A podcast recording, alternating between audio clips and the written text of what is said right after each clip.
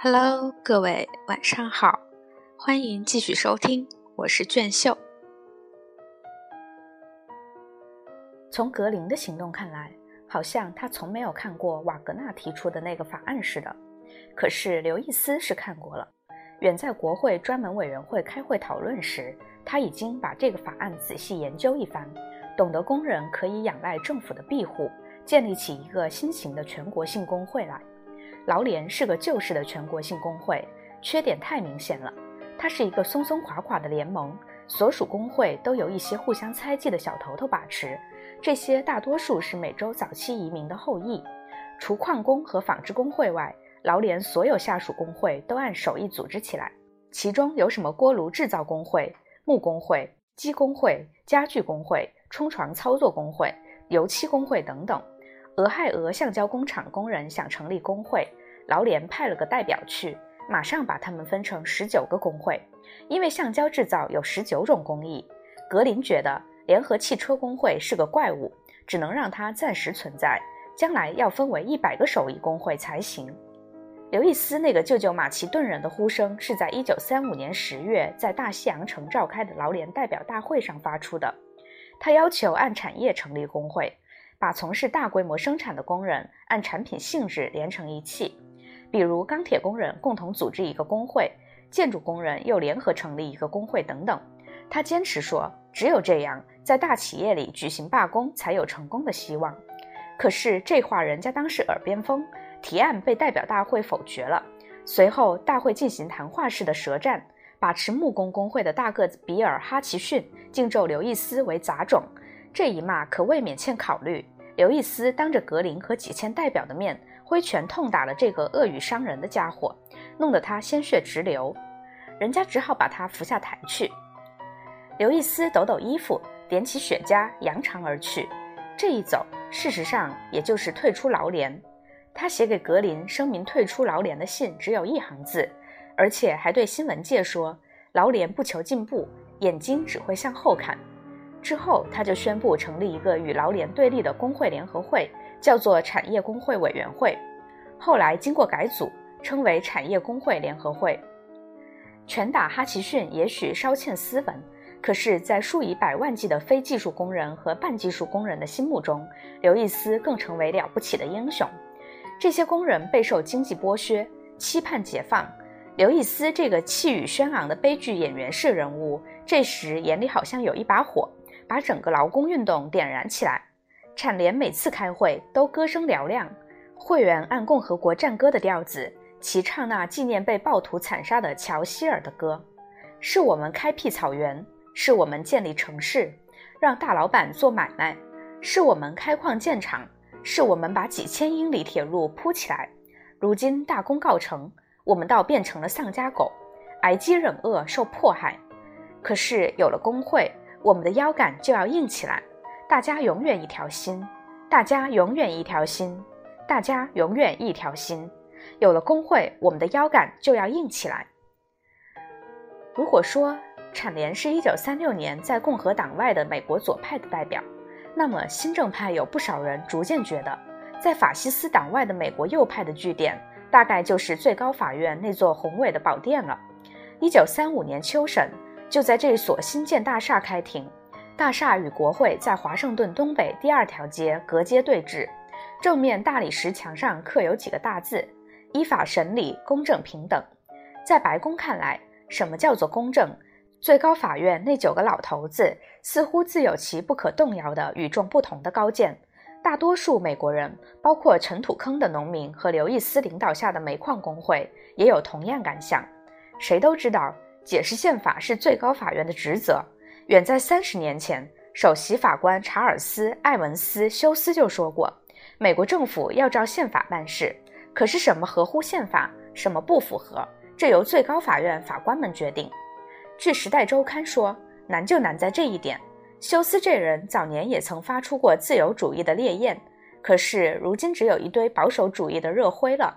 在思想保守方面，休斯可以作为当时司法界和律师界的典型。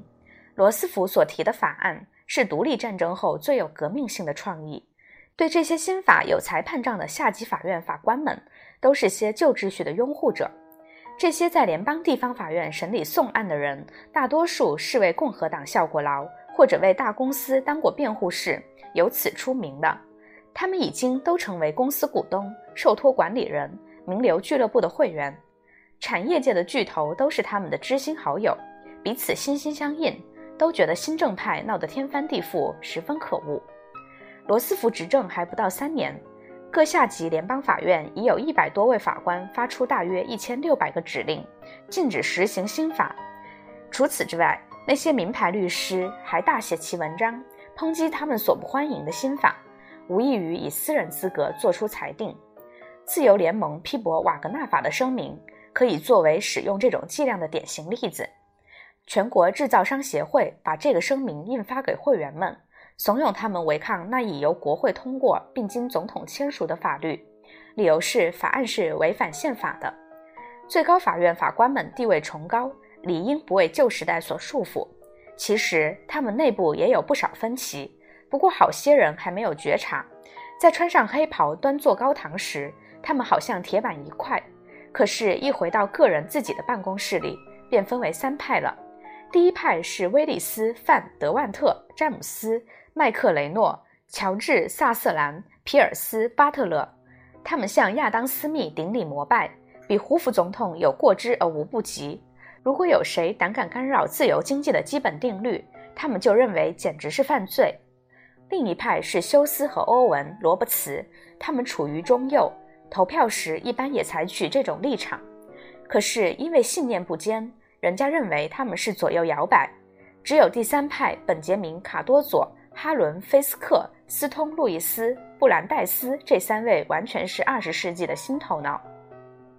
罗斯福和最高法院的冲突早在一九三五年春初已经开始，这时据报又发生了三百八十九宗指控新立法的官司。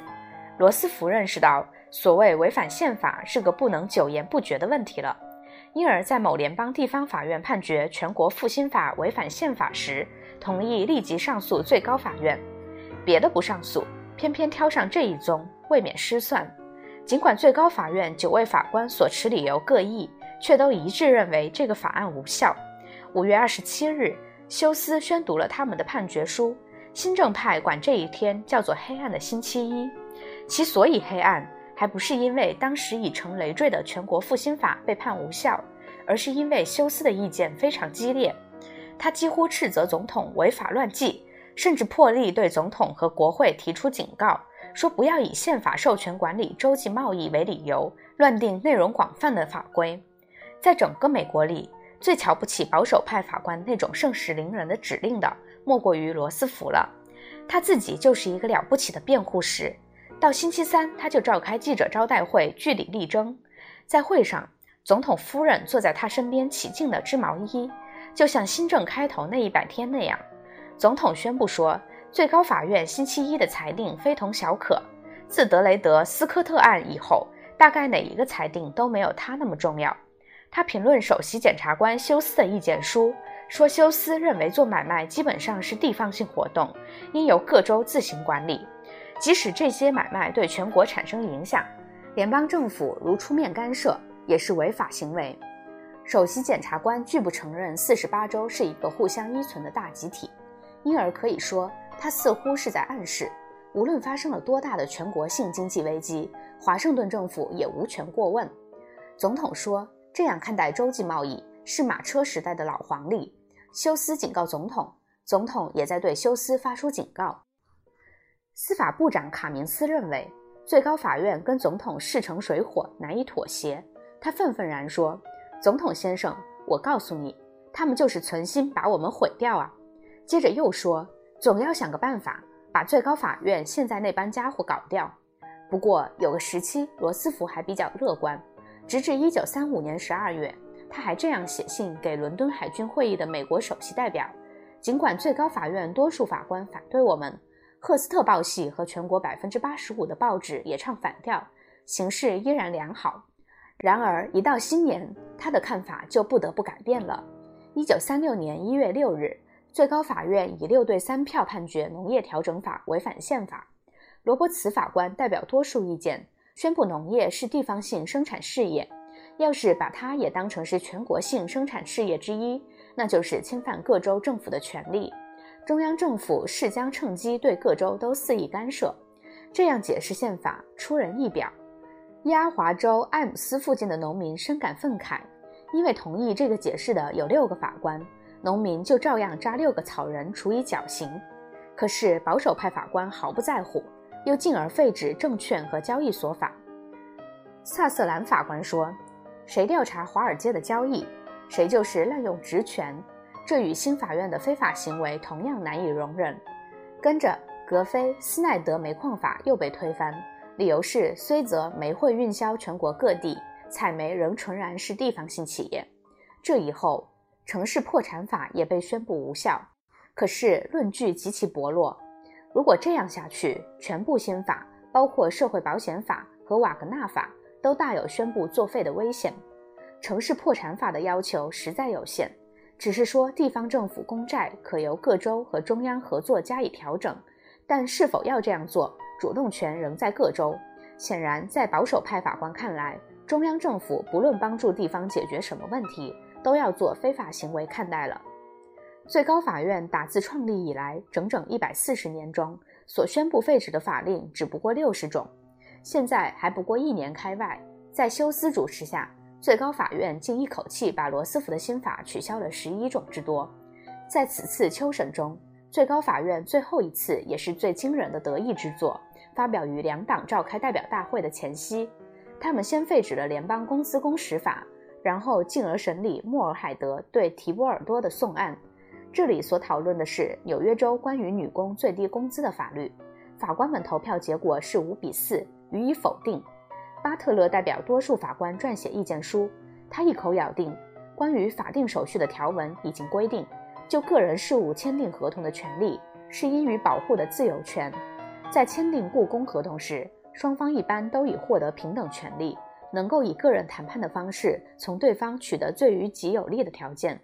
换句话说，曼哈顿区血汗制度的纺织厂里十五岁的女工，在他跟家财百万的厂主订立每周工资二元三角九分的合同的时候，已经充分享受了这一神圣权利。